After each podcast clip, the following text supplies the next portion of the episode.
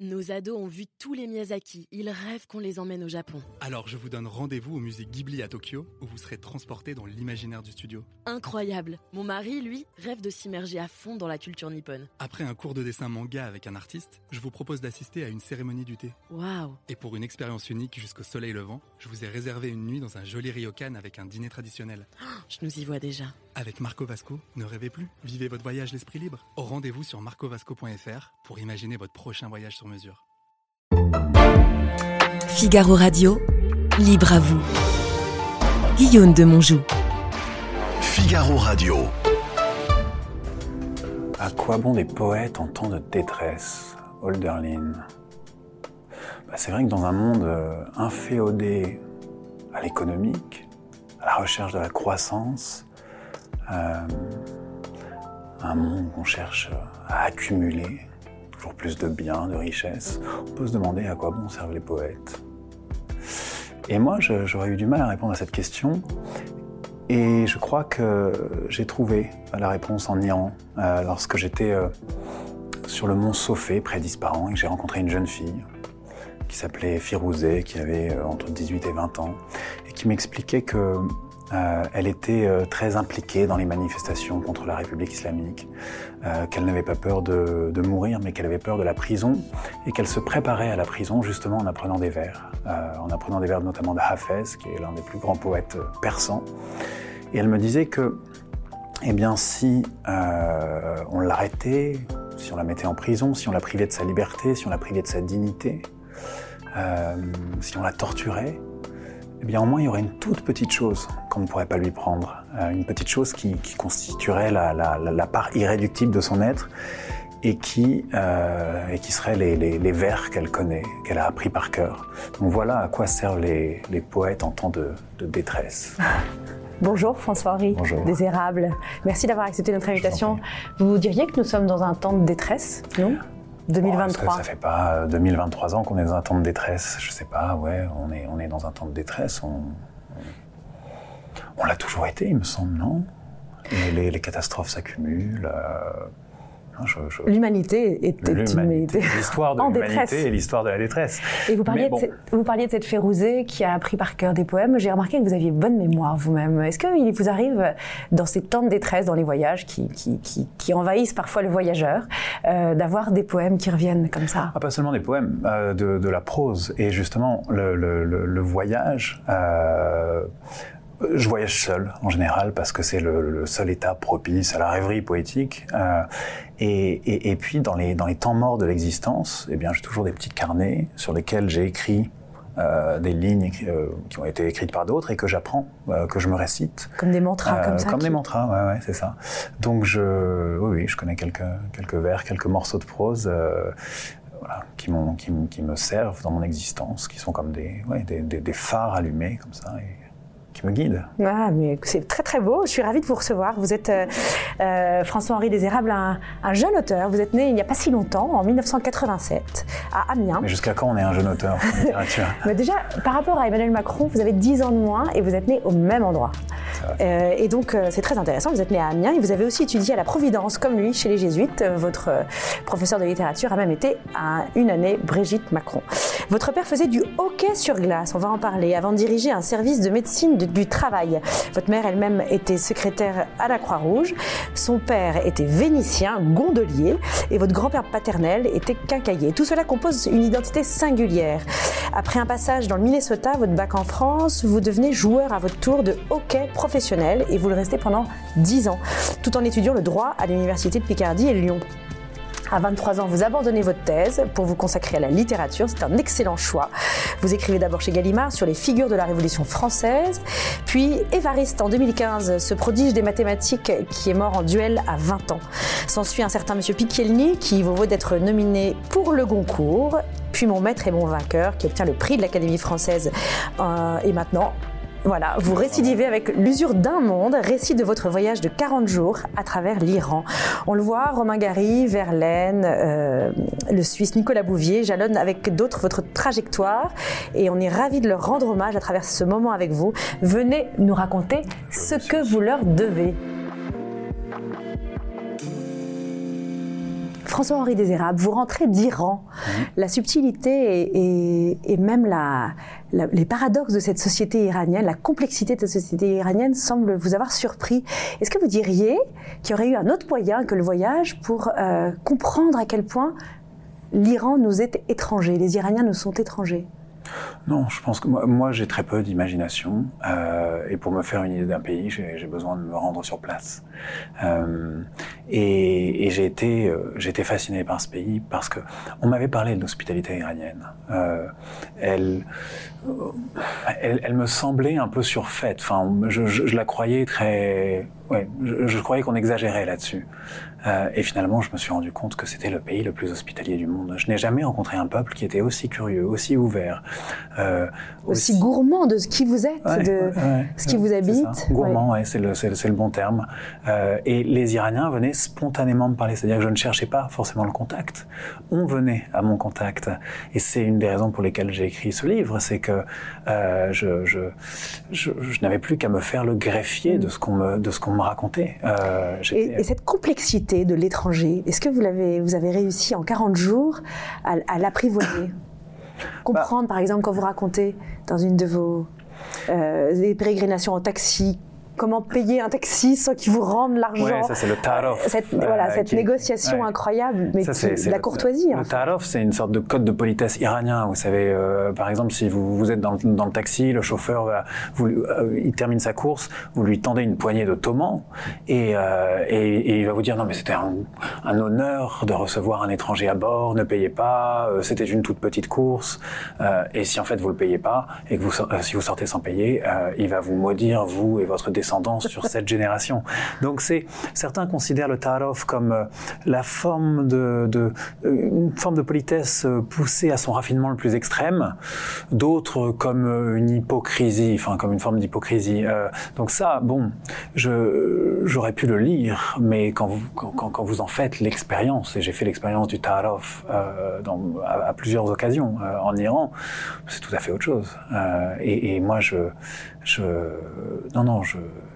il faut que j'aille il faut que j'aille sur place quoi. Et, et- et c'est un document que vous nous livrez. À travers la littérature, en fait, vous documentez notre connaissance du monde. Et d'une certaine façon, euh, je me suis demandé si, d'une autre façon, il aurait été possible de la restituer avec autant de, de, de- de plénitude, avec toute la complexité. Euh, Est-ce que vous, vous, parfois dans ces voyages, vous vous dites, je vais rester. Je vais rester deux ans, je vais rester cinq ans, je vais vivre là, je vais me marier là. il vous arrive de vous décentrer au point de vous fondre un peu dans la réalité que vous contemplez, que vous admirez? Je me dis pas je vais rester parce que j'aime aussi le mouvement. Euh, alors je voyage à petite vitesse, hein, je voyage, euh, je voyage doucement, mais euh, mais je me dis pas je vais y rester, mais je me dis vraiment je voyage pour aiguiser mon regard. Euh, moi j'ai l'impression que chaque jour passé au même endroit émousse votre regard et par le voyage eh bien vous l'aiguisez à nouveau, vous retrouvez ce regard beaucoup plus affûté. Et puis une autre raison c'est que je donne de l'épaisseur au temps. Parce que dans un voyage, un jour a l'épaisseur d'une semaine, une semaine d'un mois, un mois d'un- d'une année, et, une année de voyage a l'épaisseur presque d'une vie tout entière. Donc c'est un moyen de dilater le temps, de lui, de lui donner une certaine forme d'épaisseur que n'a pas, euh, que ne confère pas du tout la, sédentarité. En latin, le, le mot liber, qui dit enfant au pluriel, est, euh, est très proche du mot libéri. Euh, il- les deux concepts cognent. Quand on a une vie enracinée, une famille à construire, des enfants euh, dans notre vie quotidienne, on a du mal à partir aussi longtemps avec autant de liberté dans des voyages au long cours. Est-ce que ça vous fait peur un jour de devoir y renoncer à ces voyages? Oui, moi j'ai pas d'enfant, euh, je sais pas si j'en aurai peut-être, mais euh, mais j'ai oui, j'ai forcément j'ai peur que ça entrave euh, Cette liberté. ma, ma liberté. La question est tout à fait légitime. Euh, néanmoins, je pense aussi qu'on peut concilier une, une vie de famille et puis et puis des, des, des échappées euh, de temps en temps. Donc euh, Vous dites des échappées de temps en temps, mais Nicolas Bouvier, comme vous, vous avez l'air de vouloir en Nicolas faire. Bouvier a eu deux enfants. Oui, il a eu deux enfants, qu'il a emmenés d'ailleurs dans ses voyages le Mmh. plus souvent. Euh, mais j'ai l'impression que votre ambition est de rester, vous disiez, la moitié de l'année à voyager, Mmh. à circuler dans le monde, à traverser les, les frontières, Mmh. et la deuxième moitié de l'année à, écrire ce que vous, vous y avez euh, Mmh. trouvé. Bah écoutez, on prendra les enfants en voyage alors. euh, Euh, Est-ce que vous, vous diriez que écrire, c'est penser sans fioriture J'ai l'impression que votre écriture est très proche de votre expérience. On sent qu'elle est très fluide et que vous essayez de la débarrasser un peu de tout- figure de style en poulet. Ouais. Est-ce que c'est comme ça que vous, vous commencez à vivre un peu? En tout cas, dans ce récit. Euh, C'est-à-dire que j'ai essayé de rendre compte le plus justement possible, avec une sensibilité qui m'est propre, euh, de ce que j'ai pu voir, de ce que j'ai pu entendre, de ce qui m'a traversé aussi. Euh, parce que, contrairement au tourisme, vous savez, lorsque vous faites du tourisme, vous faites un pays. C'est-à-dire que vous allez négocier des babouches au bazar ou dans les souks de, de Marrakech et vous revenez en disant Ah, avec J'ai fait. voilà, avec avec Nicole, euh, on a fait le Maroc. Mm. Et euh, le, le- le- voyage, c'est pas du tout la même chose. C'est-à-dire que vous ne faites pas. euh, vous, Il vous fait. vous- il vous défait, comme dirait Bouvier, et vous traversez un pays autant que le pays vous traverse. Donc je je- j'essaye de me laisser traverser par ce pays. Et pour ça, il faut une disponibilité. Comment vous la, vous la maintenez, cette disponibilité, à 36 ans? Comment vous arrivez à être assez ouvert pour ne pas avoir vos 50 euh, engagements par ailleurs Mais qui, justement, le, le- qui le- sonnent dans votre portable Ben voilà, pendant que vous marchez ça. dans une rue de, Mais ce qu'il y a de merveilleux, de dans, ce qu'il y a de merveilleux dans le voyage, c'est que bon, alors déjà c'était simple là-bas, tous les réseaux sociaux étaient coupés, Internet était parfois assez balbutiant, en tout cas dans certaines euh, provinces euh, iraniennes, Heureusement. et, euh, et vous mettez toute votre existence sociale entre parenthèses pendant le temps du voyage, Euh, donc vous vous coupez de tout ça. Et moi, c'est ça aussi qui me, c'est, ce que je recherche finalement. Ça vous libère de quelque chose. Parce qu'il y a quelque chose d'oppressant dans notre vie quotidienne, non? Euh, Dans la modernité occidentale. Un peu Il y a- frénétique. Il y a cette, oui, cette, cette, cette frénésie euh, à laquelle on a bien du mal à, à s'arracher. Euh, Comment moi, vous je- y échappez, vous, François-Henri Bah, justement, en prenant la poudre d'escampette aussi, euh, aussi, euh, aussi euh, souvent que possible. Mais l'escalade et, et ces séquences comme ça dans vos ça, journées ouais, à ouais. Paris, comment vous... Bah, écoutez, je, moi, je mets une vie quand même assez simple. Je me lève le matin, j'essaye d'écrire. Euh, et ensuite, je, je, je lis l'après-midi, hein, parce que euh, pour moi, c'est comme inspirer, expirer, c'est-à-dire la lecture, l'écriture, c'est quand même l'ossature de mon existence. Et puis, euh, et puis le soir, euh, je me sens encagé dans mon propre corps, si jamais je ne, je, je, je- reste assis euh, dans un, cana- dans un canapé ou dans un fauteuil toute la journée. Donc j'ai besoin de quelque chose. Donc je vais faire de l'escalade, je vais, euh, je, ah, je vais courir, j'ai besoin de cette, euh, cette, euh, cette débauche euh, énergétique. Et ça me, ça, me, ça me conduit à la question sur cette enfance de hockey sur glace. Elle est très paradoxale pour moi, parce que c'est tout un ach... tout un... Comment est-ce qu'on dit Un- Non, non, on harnachement harnachement, ouais. Hmm. C'est tout un harnachement de faire du hockey sur glace. Vous devez vous équiper. Hmm. C'est lourd. Et chaque soir de votre vie de- d'enfant, François-Henri Désérable, vous avez dû partir de l'école et, et aller dans le- la patinoire froide, retrouver des, quoi, des camarades de... Ouais, retrouver des, des, pas des collègues, des, des coéquipiers. Euh, et puis, et puis, oui, s'arnacher. Alors, on met un casque, des coudières, euh, des épaulières, des genouillères, une coquille. Très important, la coquille. D'ailleurs, le port de la coquille dans le hockey sur glace a rendu obligatoire, a été rendu obligatoire avant le port du casque. Euh, et, euh, et puis, et ensuite, je, aller au bout de ses limites physiques. Ça, c'est Ouais, quelque chose c'était, de... euh, c'était euh, épuisant, mais enivrant. Moi, j'ai passé les, les meilleures heures de mon enfance sur la patinoire d'Amiens, au Coliseum, sur la, sur la glace. C'était. ouais. À quel moment vous avez senti que vous touchiez une limite de votre corps physique? Bah, vers, euh, à, à la fin, quand j'ai, quand j'ai arrêté, à 28 ans, euh, je, je, je sentais que je commençais à être un peu usé physiquement, et puis il y avait cette volonté, il y avait cette volonté de voyager. Euh, ce que je je, moi j'en avais marre d'aller de patinoire en patinoire, j'avais envie de faire autre chose, j'avais envie de voir le monde. et Oui, parce que c'est des univers clos, les Ouais. patinoires, c'est Ouais, des ouais, univers fermés. Et puis donc j'ai fini par accrocher les patins. Et très bruyants, non, les univers de patinoires On entend très fort résonner les voix. On entend les voix, mais c'est ça qui me fascinait aussi, c'est-à-dire que la sensation qu'on peut avoir quand on monte sur la glace, qu'il y a 3000 personnes qui se lèvent et qui vous acclament, ou vous- quand vous projetez un adversaire contre la balustrade et que vous sentez ses os qui craquent, et que tout le monde se lève et vous applaudit, ça c'est pas quelque chose que je retrouve en salon du livre. Euh, donc cette, euh, cette exaltation comme ça du, hockey sur glace, euh, c'est derrière moi et je le retrouverai pas.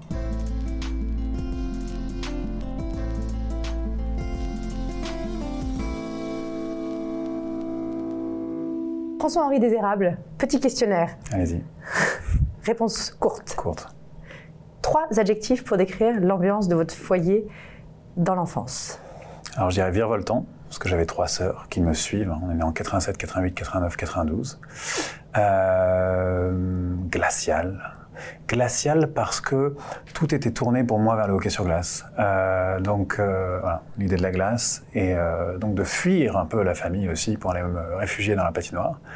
Et puis et puis un peu mélancolique quand même parce que Amiens, bon, Justement, lumière d'Amiens en hiver. Qu'est-ce Oh qui bah, vous inspire c'est- euh, du gris, c'est du gris, Gris?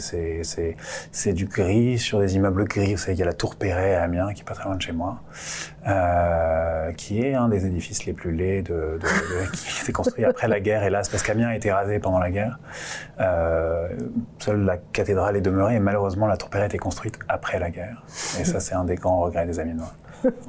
Le premier grand voyage que vous ayez entrepris seul L'Amérique du Sud, j'avais 29 ans et je suis parti sur les traces de Che Guevara. J'ai refait le voyage qu'il a fait à moto avec Alberto Granado. Euh, et je suis parti de Buenos Aires, j'ai longé la côte euh, atlantique, traversé la Pampa, remonté la Patagonie, le Chili, le Pérou, la Bolivie, la Colombie, le Venezuela et j'ai fini à Cuba. Ça a duré six mois. Six mois et vous avez 19 ans. Ah non, j'en avais 29. Le premier long voyage. Ah. Ouais. Six mois et donc vous avez 29 ans. Euh, quel est l'écrivain auprès duquel vous vous ressourcez le mieux Chez qui vous puisez une sorte d'énergie pour, euh, pour écrire? Bah, je dirais que c'est Romain Gary. Romain Gary, parce que euh, pour son humour, même dans les moments les plus tragiques, euh, même, même dans ce, dans ce qu'il y a de plus... Il, y a des choses très tragiques sur lesquelles il écrit, et, euh, et il garde cet humour. Il disait l'humour est l'arme blanche des hommes des armées. Il disait que c'est une, c'est une déclaration de supériorité de l'homme sur le sort qui l'accable. Et ben ça, ça a été vraiment une sorte de... Ouais, de ça m'a beaucoup... euh, ça a beaucoup infusé en moi, cette idée-là. Qu'est-ce qui vous relie à l'Italie? Venise, euh, la ville de Venise. Euh, vous savez, sur la tombe de Stendhal, il y a marqué Milanese, Clisse, Amo, Vice, Milanais. Il a écrit, il a aimé, il a vécu. Et moi, quand j'ai vu ça, euh, je me le suis fait tatouer sur le bras, mais je substituais le Milanais par Veneziano, vénitien. Euh, mon grand-père était, euh, était vénitien. Et, euh, Gondolier. voilà. Et je, moi, je retourne très très souvent à Venise, qui est, qui est quand même la plus belle ville du monde. hein. Vous connaissez le mot de, de- de Casanova, Madame de Pompadour, qui lui dit Alors, on me dit que vous venez de là-bas. Est-ce bien vrai? Il lui dit Venise, Madame, n'est pas là-bas, mais là-haut. Ah, c'est ça, c'est là-haut, Venise. C'est comme une cité céleste. Et il y a un rapport à l'eau, c'est intéressant. La patinoire, Venise Ouais, sur l'eau, bah il y a quelque chose. J'y avais euh, pas pensé là. Je me non plus. Mais surtout, il y a, il y a les reflets. C'est les reflets de l'eau euh, sous les ponts. Et moi, c'est le truc qui m'émeut qui, qui m'émeut toujours le plus à Venise. Je, je vais à Venise rien que pour ces reflets. Sous les ponts, ça veut dire qu'il faut être dans une gondole pour les voir. Ouais, pas forcément. On peut les voir depuis les trottoirs. biais. euh, Mm. ouais, ouais. Vous est-il arrivé de regretter d'avoir arrêté le hockey sur glace? Non, non, non, parce que j'avais envie de voyager. euh, et bon, euh, j'ai fait du hockey sur glace euh, de manière professionnelle pendant 10 ans. Qu'est-ce qui vous Euh, a précipité euh, que- Qu'est-ce qui a précipité votre décision d'arrêter le hockey sur glace? Eh bien, c'est euh, il y, a- il y a cette euh, Nicolas Bouvier dans l'usage du monde parle de la contemplation silencieuse des atlas qui donne ainsi l'envie de tout planter là. Ben moi, c'est ça. Je regardais une carte du monde. Et je voyais les années passer et j'allais de patinoire en patinoire. Et, et je, je lisais sur une carte le nom de Patagonie ou de. Ou de voilà. Et, et j'avais envie de, euh, de mettre des images, des sensations sur ces, sur ces, sur ces noms inconnus et qui me, qui me faisaient rêver. Et du Euh, sol chaud Euh, ouais, mais, mais du coup, quand j'ai euh, ouais, j'ai troqué vraiment mon, mon- mon sac de hockey pour un, pour un sac à dos. Vous escaladez maintenant trois fois par semaine. Est-ce que vous vous tessonnisez Vous ne vous tessonnisez pas un peu? Bah, je sais pas parce que lui, euh, alors c'est vrai que je viens de publier un récit de voyage, mais euh, lui, j'ai l'impression que dans ses voyages cherche à fuir euh, l'homme pour retrouver, pour se, se- se confronter à une nature hostile. Euh, on le voit dans les forêts de Sibérie, euh, dans Blanc euh, sur les cimes, dans même la, la Panthère des Neiges, les, che- sur les chemins noirs. Euh, et puis il a une capacité que, que je lui envie, euh, et moi je suis incapable de faire. C'est que par exemple s'il passe une journée, il passe 12 heures comme ça dans une cabane, il se passe rien, il s'emmerde, eh bien il va être capable d'en tirer un superbe aphorisme. Par exemple, le silence, c'est le bruit que fait le temps en passant. Et moi, euh, j'ai besoin de rencontrer des gens, j'ai besoin de... Ce qui m'intéresse dans le récit de voyage, c'est... Tout sauf le Euh, silence. Ouais, c'est de. Enfin, j'adore le silence. Je trouve que cette époque est une conspiration contre le silence. Donc, C'est très beau le silence. Mais, euh, mais moi, je veux surtout tisser les portraits de gens que je rencontre davantage que me, me, me, me fondre dans une contemplation un peu béate de la de, de- de la nature. ouais. ouais. Comment dissoudre la tristesse, François-Henri Désérable? Ben, sans doute en voyageant, euh, sans doute en s'occupant. Euh, je crois que le voyage est comme une boîte de Pandore, c'est-à-dire que vous l'ouvrez et alors en sort l'allégresse, en sort l'émerveillement, euh, en sort pas mal d'emmerdes aussi, mais elle se referme toujours sur l'ennui. Euh, on ne s'ennuie pas en voyage et, donc c'est peut-être un des moyens de dissoudre la tristesse. Avez-vous déjà l'idée de ce que vous aimeriez qu'on retienne de vous après votre mort? Bah, franchement, euh, il n'y a, pas très longtemps, j'étais sur un bateau qui m'emmenait à Capri euh, avec, ma, avec ma compagne et on était en train d'apprendre un poème d'Aragon. Et je me disais, mais c'est extraordinaire si 50 ans après ma mort, euh, il pouvait y avoir deux jeunes gens amoureux sur un bateau qui sont en train d'apprendre certains de mes, mes vers. Moi, j'adorerais ça. Enfin, ça- voilà.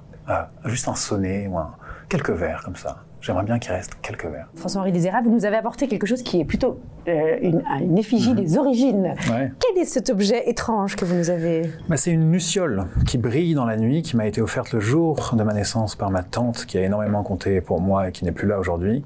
Et je l'emmène partout en voyage. Et pour moi, c'est euh, bah, c'est un peu comme la littérature, cette, cette luciole, comme la définition que donne Faulkner de la littérature. Vous savez, il dit que écrire, c'est comme craquer une allumette dans la nuit au cœur d'un bois. Et alors, on, voit combien il y a d'obscurité partout. Il dit que la littérature ne sert pas à y voir plus clair, mais à mesurer l'épaisseur de l'ombre. Eh bien, cette luciole, quand elle brille dans la nuit, on mesure l'épaisseur de l'ombre. Merci, François-Henri Désérable. On continue.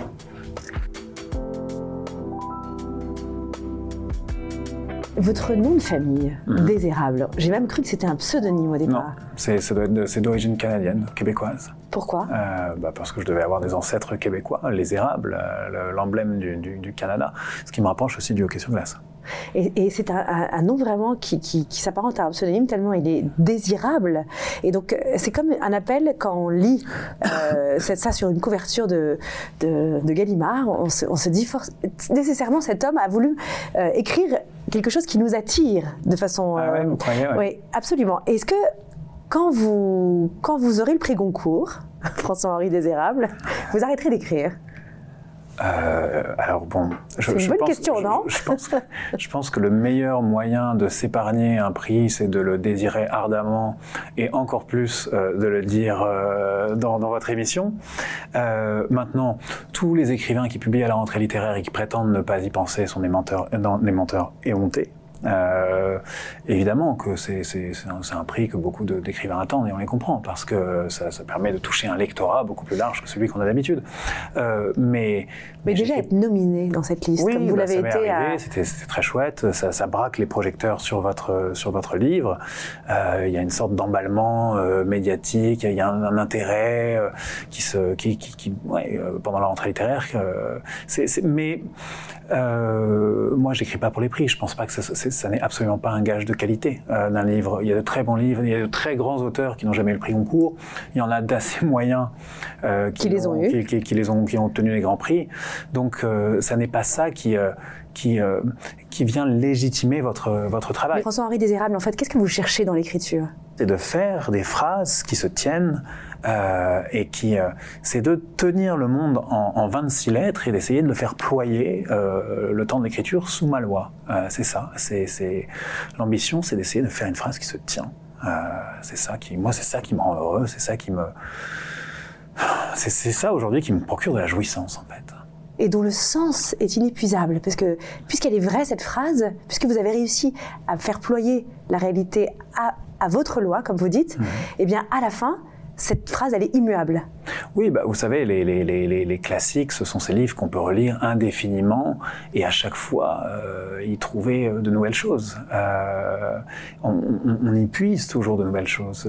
Donc moi, c'est ce à quoi j'aspire. Je suis pas sûr d'atteindre un jour ce but, mais c'est ça que je cherche. Après, s'il y a des prix qui viennent, qui viennent couronner, euh, qui viennent couronner, qui viennent couronner ça, c'est une conséquence, mais c'est jamais un but. Est-ce que vous diriez que votre proximité avec, Romain Gary est aussi liée à la mère que vous avez eue? Ah bah oui, Romain Gary, il le raconte dans La presse de l'Aube, il avait une, une mère qui lui, qui lui assignait un destin, euh, qui, qui, avait qui nourrissait de grandes ambitions pour lui. Et je crois que ma mère euh, fait partie de cette, euh, oui, de cette catégorie de mères assez, assez dévorantes euh, et qui... qui sont jamais très, tellement satisfaites de ce que vous faites. Euh, vous ne pouvez pas les impressionner. Euh, donc vous êtes dans une quête euh, d'absolu que vous ne parvenez jamais à atteindre. Et, Et qui est une dynamique, malgré tout. mais qui est une dynamique. Et je, je à ma mère d'avoir infusé ça en moi. Merci François-Henri Désérable d'avoir accepté notre invitation. Et bien alors on vous souhaite bonne route en Iran et ailleurs. D'ailleurs, bonne route et déroute. Nos ados ont vu tous les Miyazaki. Ils rêvent qu'on les emmène au Japon. Alors je vous donne rendez-vous au musée Ghibli à Tokyo, où vous serez transporté dans l'imaginaire du studio. Incroyable. Mon mari, lui, rêve de s'immerger à fond dans la culture nippone. Après un cours de dessin manga avec un artiste, je vous propose d'assister à une cérémonie du thé. Waouh. Et pour une expérience unique jusqu'au soleil levant, je vous ai réservé une nuit dans un joli ryokan avec un dîner traditionnel. Je nous y vois déjà. Avec Marco Vasco, ne rêvez plus, vivez votre voyage l'esprit libre. Au rendez-vous sur marcovasco.fr pour imaginer votre prochain voyage sur mesure.